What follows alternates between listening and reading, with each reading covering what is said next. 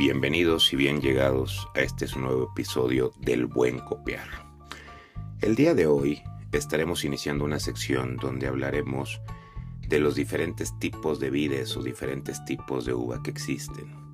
A partir de ahí, hacemos una invitación para que incluso tú empieces a probar las uvas y puedas empezar a elegir cuál es la de tu preferencia. El día de hoy vamos a hablar de la Chardonnay. La Chardonnay es una variedad de uva blanca que se valoriza por su capacidad para producir vinos de excelente calidad en climas tanto frescos, templados y cálidos. Produce una amplia variedad de vinos blancos secos, desde vinos para marcas económicas y de gran volumen, hasta vinos de calidad superior que pueden evolucionar durante décadas en la botella.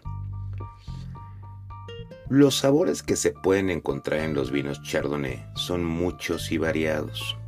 Sus aromas de fruta primaria, así como el nivel de alcohol, eh, de cuerpo y de acidez, se van a ver enormemente afectados e influidos por el clima en que se cultiven las uvas Chardonnay.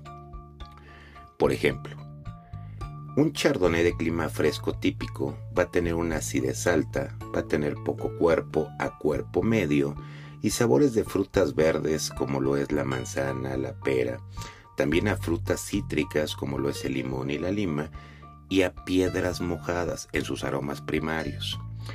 Un chardonnay de clima templado típico tiene acidez media alta, cuerpo medio a mucho cuerpo y sabores de limón, de fruta de hueso como lo es el melocotón y a veces fruta tropical como lo es el melón. Un chardonnay de clima cálido típico tiene mucho cuerpo, acidez media y en él predominan los sabores de fruta de hueso como es el melocotón y fruta tropical como es la piña y el plátano. Junto con los variados sabores de, fruta primaria, es común encontrar en los vinos chardonnay sabores secundarios originados por los variados procesos de vinificación elaborados en su elaboración, así como su proceso y método de crianza, de crianza, perdón. Es decir, si se cría en barrica de roble francés, ya sea nueva o de uso, eh, o barrica de roble americano, eh, o en tanques eh, de acero, pues evidentemente va a tener aromas secundarios diferentes y variados van a predominar, por ejemplo, entre ellos, pues sabores a humo, a vainilla, a coco, ¿no? Algunos productores podrán optar incluso por usar duelas de roble para impartir estos sabores, ya que son menos costosas que las barricas de roble francés nuevas. Eh, algo muy importante la Chardonnay, pues es que es una uva donde la principal variedad de uva blanca de la región es en Borgoña. Eh, la Borgoña se extiende hacia el sur desde los viñedos de clima fresco de Chablis en el norte a través de la Côte d'Or, donde el clima se vuelve templado hasta el Maconais en el sur, por ejemplo, eh, y vamos a encontrar que, que en Francia, ¿no? en Borgoña, en su denominación de origen AOC, eh, son grandes vinos, Chardonnay. En Chablis, por ejemplo, también con denominación de origen AOC, vamos a encontrar que son vinos de alta calidad, ¿no? Eh, que son vinos que se etiquetan como Premier, Cru o Gran Cru y que se encuentran normalmente en las laderas con orientación al sur o al sudeste. ¿Por qué? Pues porque esto va a aumentar su exposición al sol y ayuda a producir uvas más maduras, lo que origina vinos más complejos y con más sabor. También nos vamos a encontrar en la región de Côte d'Or, ¿no? donde el clima es templado y las uvas alcanzan sabores de fruta más madura, como el melocotón, eh, Vamos también a encontrarlos en Maconais, ¿no? La subregión de Maconais en el sur de Borgoña es una fuente de vinos chardonnay afrutados y generalmente sin roble, es decir, que no, no, no se crían en roble, y que tienen sabores simples, a limón, melocotón, melón, y se etiquetan con la denominación de origen A o C. También lo vamos a encontrar en el sur de Francia. Evidentemente, Eh, la Chardonnay también ha tenido un gran éxito, por ejemplo en Estados Unidos, en California, California. La Chardonnay está ampliamente plantada en el estado y sus vinos cubren, cubren todos los niveles de calidad. Los vinos tienen sabores de melocotón, piña, acidez media y cuerpo medio eh, en California. Son buenos vinos, eh, son vino, es una uva que en Estados Unidos eh, se aclimató perfectamente, que Estados Unidos ha sabido producir grandes vinos y que los vamos a encontrar sobre todo en los estados de Sonoma, de Napa Valley, eh, de Santa Bárbara Country. Pero no obstante, también vamos a encontrar la Chardonnay en, en otros países, como lo es Australia. Los Chardonnay de Australia son vinos de gran producción, volúmenes altos, y pueden elaborarse con uvas cultivadas dentro del área eh, de Australia, donde hay clima cálido, eh, también templado y donde pues van a producir muy buenos vinos. En Nueva Zelanda es otra de las regiones donde también se puede encontrar la Chardonnay. En Chile, Chile eh, se ha destacado por hacer muy buenos vinos Chardonnay. En Sudáfrica, en Sudáfrica también la Chardonnay es una uva conocida. Eh, sin embargo, la Chardonnay en muchos mercados se ha visto afectada negativamente. ¿Por qué? Por su asociación con los sabores de roble muy pesados, los cuales eran muy comunes en los vinos Chardonnay, pero de las décadas de 1980 y 1990. Es decir, se quedó la impresión de esos vinos pesados con fuerte sabor a roble, pero de aquellos años. Hoy por hoy los productores tienen muchísimo más cuidado, muchísima más evolución y tratan de evitar que los sabores de frutas de sus vinos se vean dominados por los sabores de roble.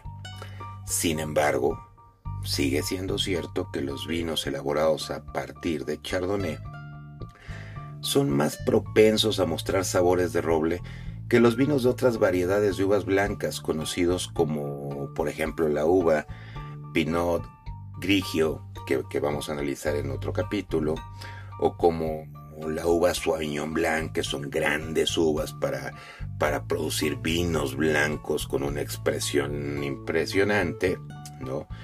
Eh, y es por eso que la constante popularidad de los vinos de Chablis ha sido atribuida en parte a que sus productores tienen un estilo donde no utilizan el roble. Y el hecho de que estos vinos se etiqueten con el nombre de la región y, ojo, no con el nombre de la variedad de uva, es posible que la marca Chardonnay haya podido florecer en Chablis. ¿Por qué? Pues porque realmente el consumidor a lo mejor ni siquiera está apreciando que está probando este eh, Chardonnay, ¿me explico? Porque no aparece dentro de la etiqueta. Eh, sin duda la Chardonnay hoy es una uva que le falta todavía mucho y necesita cierto rejuvenecimiento, un posicionamiento en el mercado, ¿por qué? Porque se quedó un estigma anterior. Sin embargo, a título personal creo que en el extremo de esos Chardonnay que estoy hablando, existen los Chardonnay premium del mercado. Eh, son muy apreciados por su capacidad para expresar los atributos de un clima eh, o de una viña en particular.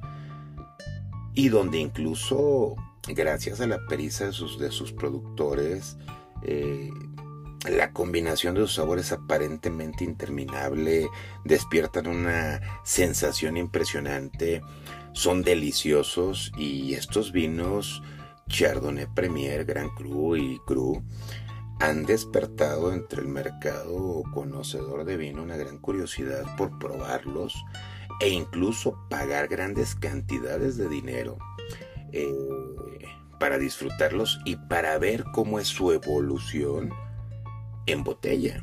Porque como lo decíamos al principio, un chardonnay puede evolucionar durante décadas en una botella. durante décadas y son vinos que pueden tomar una expresión muy fuerte, una expresión eh, exquisita y que sin embargo poco se le ha valorado a la uva y, y, mucho por los mitos que han existido. Estoy de acuerdo que puede haber uvas muchísimo más expresivas para producir vinos, como lo decíamos, la Pinot Grigio eh, o la Sauvignon Blanc, pero Chardonnay es una gran uva, una uva que sin duda debes darte la oportunidad de probar eh, algún día cuando estés copiando o vayas a algún restaurante, pide una copa de chardonnay y pruébala, degústala, eh, disfruta sus aromas, identifícalo e inicia un camino a probar diferentes uvas que iremos mencionando hasta elegir la uva de tu preferencia, hasta elegir esa uva con la que te identifiques, esa uva que te haga rememorar momentos y esa uva que te dé el placer de saber eh, y, descubrir ¿no? Eh, cuál va a ser tu vid preferida y de ahí pues, procedes a las marcas. De hecho, eh, entre paréntesis te puedo decir que para poder apreciar las uvas, yo siempre recomiendo comprar de una misma uva varios vinos, desde el más barato hasta el que esté al alcance de tu bolsillo en términos más altos, y poder eh, probar desde el vino joven hasta el vino eh, clase media y poder así degustar y, y valorar la expresión de la uva, porque nunca será lo mismo probar un vino joven chardonnay que un vino gran cru chardonnay. Nos vemos en el siguiente episodio, espero que te haya gustado y sobre todo que te haya enseñado un poco de la Chardonnay.